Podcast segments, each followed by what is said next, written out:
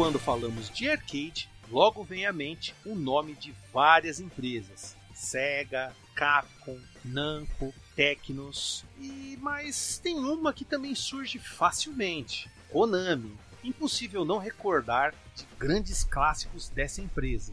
Então hoje eu vou rebobinar algumas fitas para que vocês é, possam ir junto comigo para aquela época dos fliperamas, ao som de incríveis trilhas sonoras. Então, afivela o cinto, coloca o bumbum na cadeira e nós vamos decolar. Visite o site defenestrandojogos.com.br e confira mais conteúdo que faço sobre o universo gamer. Dê uma olhada nas minhas crônicas com o Diário de Jogador e os reviews com o Revisando a Jogatina. Além disso, temos entrevistas e muita informação relevante para você. E vocês também podem conferir os vídeos que faço no YouTube. Se ainda não conhece o canal, se inscreva por lá. O endereço é youtube.com barra Defenestrando Jogos. E nós já estamos também no Spotify, iTunes e Google Podcast. Procure a gente por lá e assine o nosso podcast.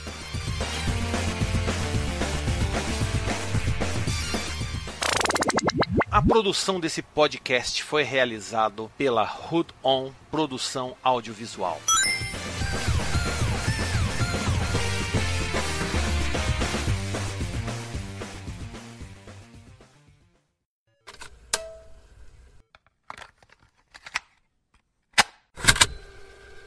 E para começar, eu tenho um grande clássico do passado, sim. E se for ver, até tinha uma brincadeira, né, que nos Estados Unidos ele tinha um nome que praticamente ele ganhou fama por causa da Guerra Fria. Alguns conhecem como Rush em Ataque, que era usado como Russian Attack, um ataque russo, mas ele também é conhecido como Green Beret. Quem é que não jogou Green Beret, né? Bem, acredito que tem algumas pessoas que não tenham jogado, obviamente, mas para quem é da época, para quem ouve o podcast, acredito que deve ter conhecido esse incrível jogo. Também saiu para o NES, então ele é um jogo até razoavelmente conhecido. Então, eu conheci ele num fliperama de um bar, na saída da escola ali que eu estudava na Vila das Mercês. Tinha ali um amigo meu que morava quase de frente por esse bar e lá tinha esse jogo. E esse, esse meu amigo era muito bom e ele terminava o jogo. E o jogo era aquele tipo, negócio de loop infinito. Então, ele terminava uma vez, deixava, ganhava vidas, falava, ah, joga umas duas vidas aí. Eu jogava, e aí depois, quando eu morri, ele, ah, agora eu vou continuar. E ele terminava de novo, ganhava mais vida,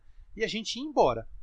E o jogo né, tem aquela temática de guerra, onde você tem que invadir linhas inimigas e passar ali por vários inimigos. Tanto que tinha cachorro, tinha os, os ninja, né? Que eram simplesmente um soldado que dava uma voadora. Todo mundo chamava de ninja, só porque ele dava voadora. De qualquer forma, uma coisa que chamava muita atenção era as armas, né? Você tinha um lança-chamas que quando você jogava, literalmente aparecia a caveira dos inimigos ali pegando fogo.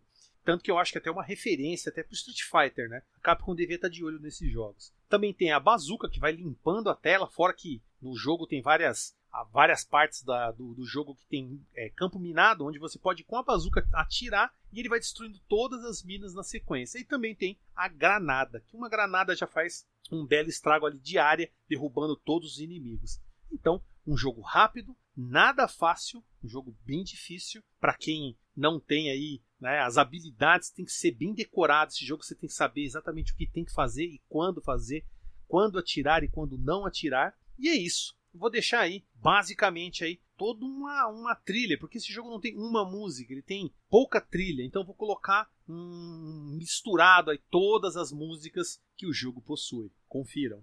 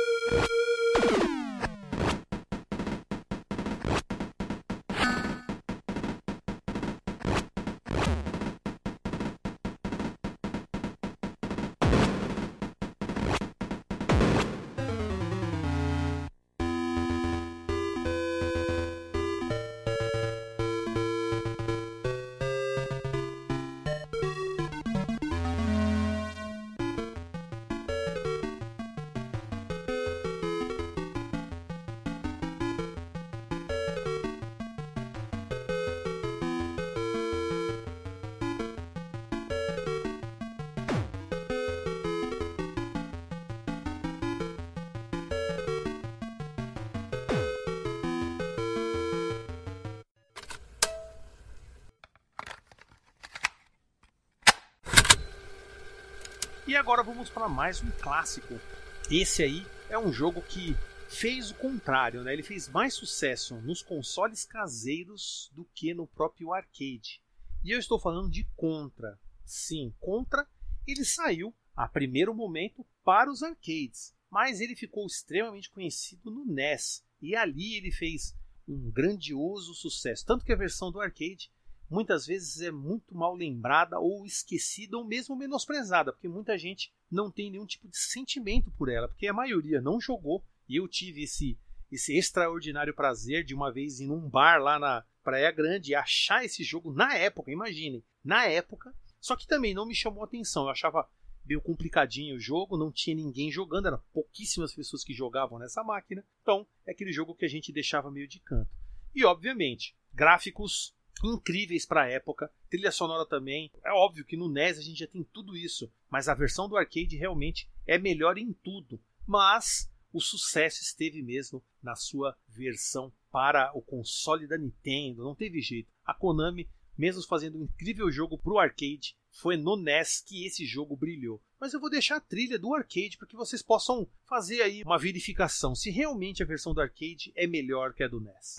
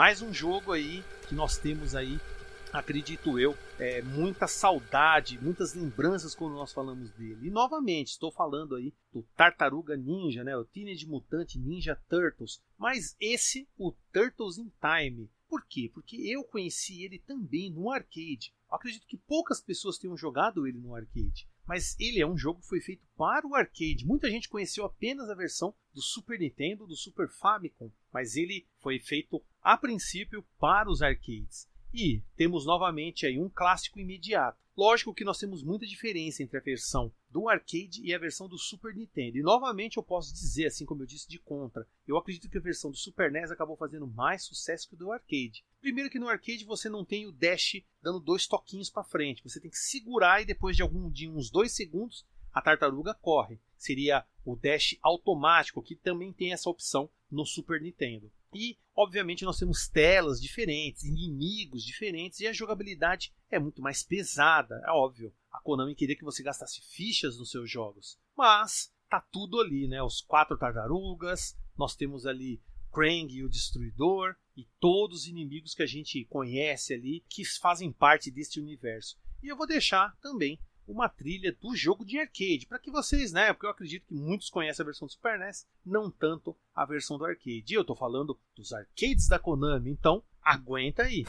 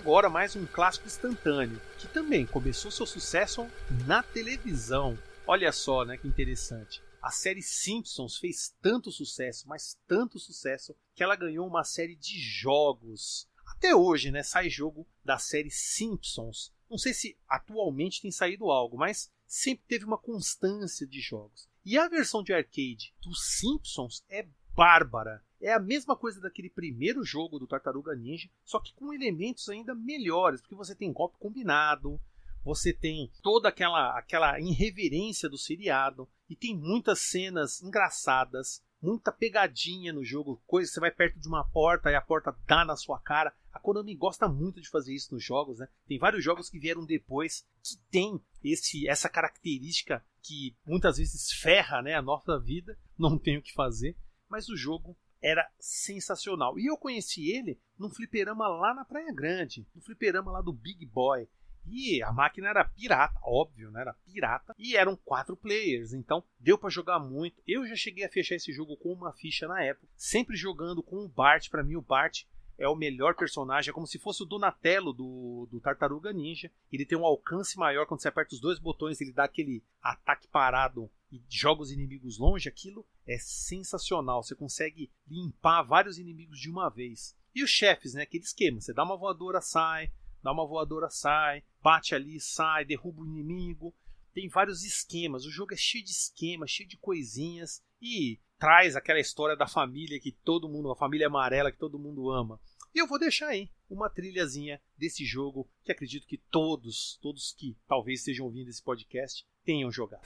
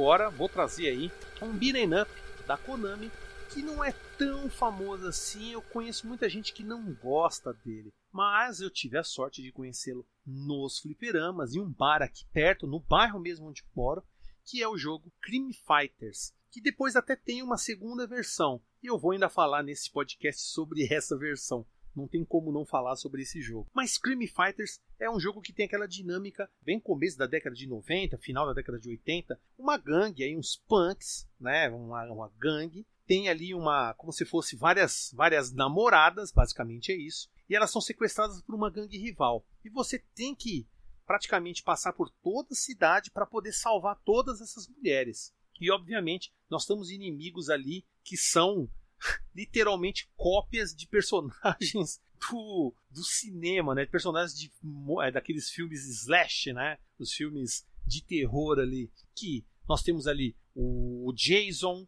nós temos o Fred Krueger, nós temos ali o, o cara do Massacre da Serra Elétrica, né, o Letterface, e temos outros personagens ali, personagens que são descaradamente cópias de alguns personagens de cinema. Tanto que tem até um loirão que vem dar umas porradas na gente, eu mesmo chamava ele de chupla, né? Falava, ah, o supla aí, e picava voadora nele. O jogo tem várias armas, faca, porrete, e você pode pegar até armas, seria uma pistolinha assim que, dependendo da versão, ela é infinita. Você pode ficar tirando até acabar o cenário. O que ajudava muito, porque por ser bala infinita, você podia pegar a distância, pá, pá, pá, acabava com os inimigos rapidinho. Mas nem todas as versões têm essa arminha infinita. Chega um momento que ela acaba. Dependendo da versão, agora não vou lembrar qual versão tem a bala infinita, mas é uma característica de algumas das versões. Isso não é difícil de descobrir, é só ligar o meme e ir jogando as versões que tem.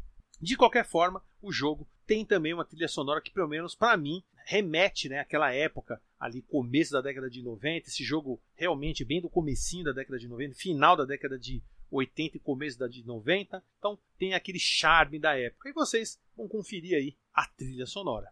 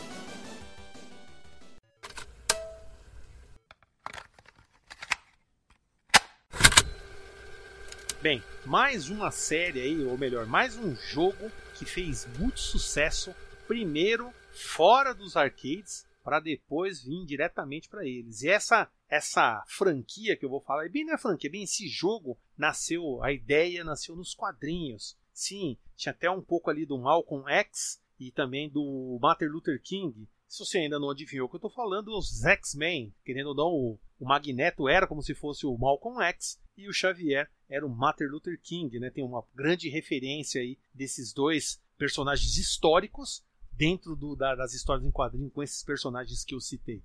E o jogo, né, X-Men da Konami, é algo impressionante até hoje. A máquina, para quem conheceu, eu conheci no Shopping Morumbi, era aquela máquina com duas telas e podia ser jogado por seis pessoas simultaneamente. Algo inacreditável. E fora que, quando você jogava com seis pessoas, enchia a tela de inimigo. Não tinha o que fazer a não ser dar um jeito de matar eles rápido. Porque era muito bicho que vinha na tela. Fora que os chefões eram gigantescos. Nós tínhamos ali o Pyron, Blob, Juggernaut, o Molde Mestre e até mesmo um chefe que é umas esfinge lá, como se fosse uns, uns sarcófagos, uns faraó ali, que não faz nenhuma menção, nenhum quadrinho. E também tinha o Endigo, além do Magneto, obviamente, e também a Mística aparecia também como um dos chefes, né? E esse jogo, para mim, pelo menos, para quem gosta de um beat'em up, é algo imperdível. A, o jogo tinha vozes que literalmente gritavam na sua orelha. A máquina era muito, mas muito alta. Quando você passava de tela, o professor Xavier começava X-Men, X-Men, que parecia que explodia sua cabeça. Literalmente, se você fechasse os olhos e tapasse o ouvido, você ouvia o Xavier literalmente falando na sua mente. E o jogo era muito bom. Você tinha ali Ciclope, Tempestade, Colossus, é, o Nightcrawler, Wolverine e a Cristal. Um personagem ali que, pelo menos na época, ela era até importante. Depois, hoje, ninguém fala mais da Cristal dentro do universo X-Men. Mas de qualquer forma, o jogo merece a citação. Eu joguei bastante esse jogo no Shopping Morumbi. Depois a máquina veio para o Shopping Paulista, que era muito mais perto da minha casa. Então a diversão aumentou bastante e eu conseguia terminar esse jogo com uma ficha aí usando o Nightcrawler. Óbvio, era tinha altos macetes. De todo jogo da Konami, assim como Simpson, Tartaruga Ninja, tem os esqueminhas para você derrotar os chefes. Sempre tem algum esquema para você derrotar os chefes. Então, vou deixar aí uma trilha aí, se eu não me engano, do primeiro estágio, que já diz muita coisa sobre o jogo.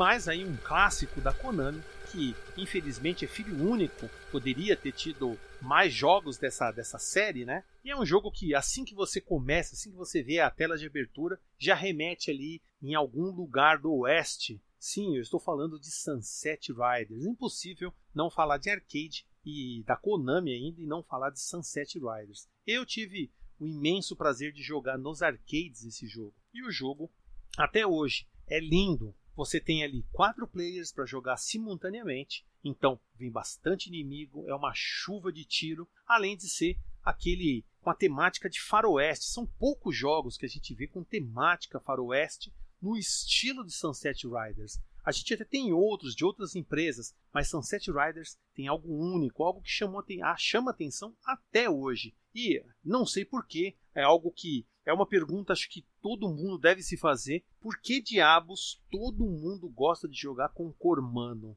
Já, já, já percebe? Você, você que está ouvindo esse podcast, você joga com Cormano? Pode falar a verdade, aposto que você joga com Cormano. Todo mundo queria jogar com Cormano e não sei por que diabos. Talvez porque remeta, né? Ele tem uma aparência ali de faroeste mesmo, né? Os outros personagens ali, o Bob, o Steve, simplesmente, sei lá, não eram tão, não era tão legal. Até mesmo o Bob, que é um índio ali, loirão, tem até uma referência ali ao, ao filme Keoma, não sei se vocês já assistiram Keoma, mas todo mundo gostava de jogar com Cormano. E lembrando, hein, quando você jogava com Cormano e chegava na tela que tinha um chefão lá que era o El Greco, ao derrotá-lo, ele jogava o chapéu e você trocava o seu chapéu rosa pelo dele vermelho. Algo que eu nunca esqueço, né? Que quando a gente fazia era praticamente eles falavam, nossa, o Cormano trocou o chapéu. Caramba, que os outros, alguns personagens pegavam o chapéu e colocavam nas costas, mas era só isso. Bem, eu vou deixar aí uma trilha sonora desse jogo, obviamente, versão do arcade, e vocês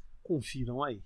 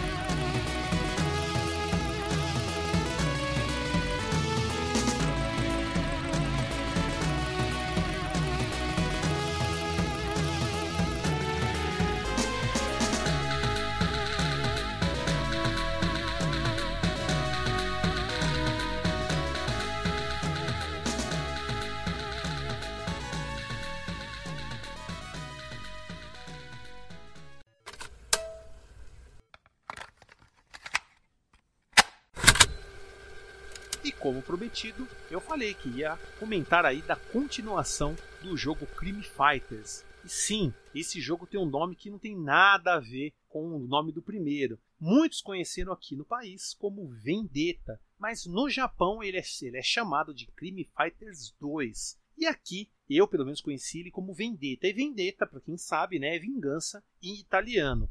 E novamente nós temos basicamente a mesma história do primeiro jogo, só que agora é diferente. Existe uma gangue, se eu não me engano é os Cobras, são quatro membros dessa gangue e, a, e praticamente a, a, não sei, não dá para entender se é a namorada, a, a garota da gangue é sequestrada pela gangue rival. E aí você, mesma coisa, você tem que invadir uma cidade, você tem que invadir a cidade dessa, dessa gangue rival e derrotar todos os chefes até chegar no último e derrotar lá o chefão para poder salvar a garota. Obviamente, a coisa não é tão fácil. Eu me lembro de ter terminado esse jogo com duas fichas, mas nunca com uma. O jogo realmente é bem dificinho. Mas esse jogo tem coisas assim que são memoráveis. Primeiro, que nós temos ali, né, apesar de pegar aquele porrete, um, um porrete com, com, pregos na ponta, que quando você batia no inimigo, ele voava para a parede lá em cima e batia com um barulho pá! E aí você podia ir lá e chutar os inimigos caídos. Algo muito. Era sensacional isso aí.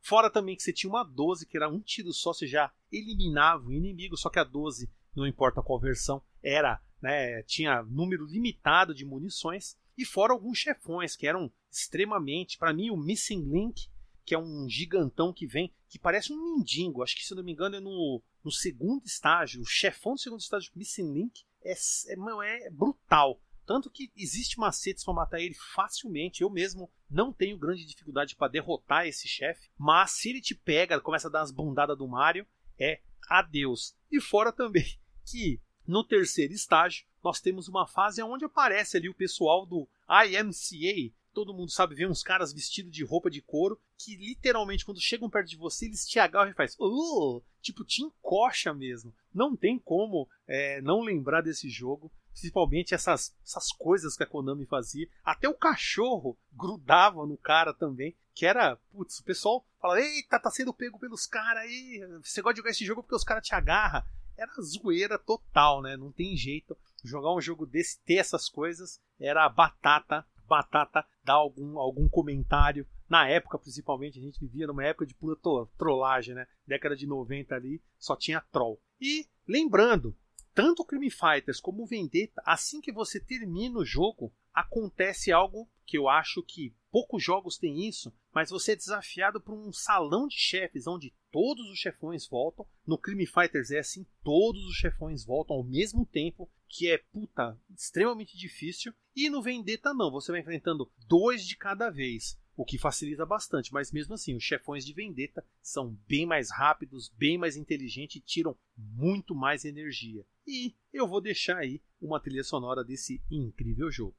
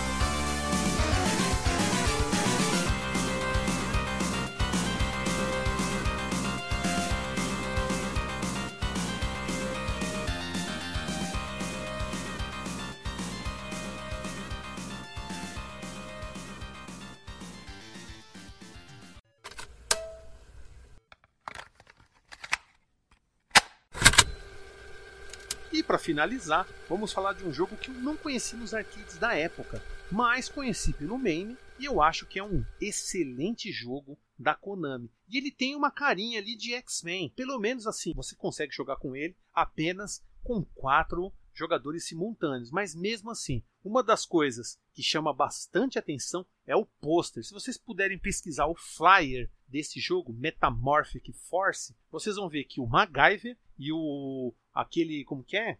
É o nossa, o cara que faz o He-Man, mano, fez o filme do He-Man. Nossa, agora eu não vou lembrar o nome, é o caramba, fez até Mercenários. Caramba, me fugiu o nome. O cara que faz até o, o Dragon do, do Rock 4. Bem, acho que vocês vão saber quem é. Se vocês olharem esse flyer, tá na cara que o MacGyver e ele estão na capa, tá lá no flyer. Algo muito engraçado. E esse jogo é um beat'em up, onde você tem quatro personagens que podem se transformar em criaturas. Lobisomens, homem-tigre, é, homem-touro. E tem, como eu falei, uma dinâmica bem de X-Men. Obviamente ele não tem aquela tela gigante, duas telas, sei lá, de 34 polegadas juntas, mas tem sprites bem grandes, chefes muito semelhantes ao do X-Men, né? até mesmo o poder é bem semelhante, todos eles têm um poder semelhante ao Nightcrawler, né? o noturno do jogo X-Men, onde eles correm pela tela para várias direções, principalmente se tiver um chefe, eles ficam indo e voltando no chefe, derrubando o chefe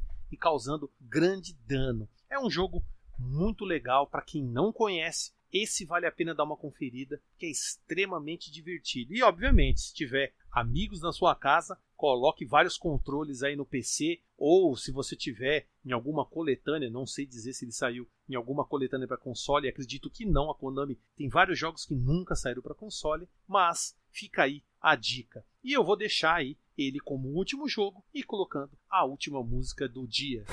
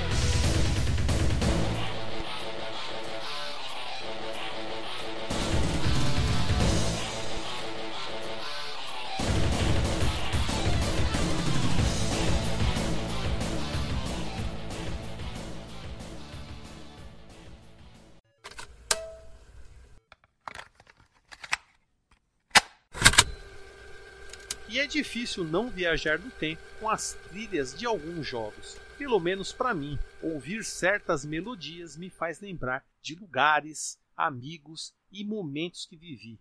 Então, não sei vocês, mas espero que essa jornada tenha sido agradável e que vocês tenham desfrutado dessas fitas que rebobinei. E já sabe, né? Nos vemos no próximo podcast. Fui!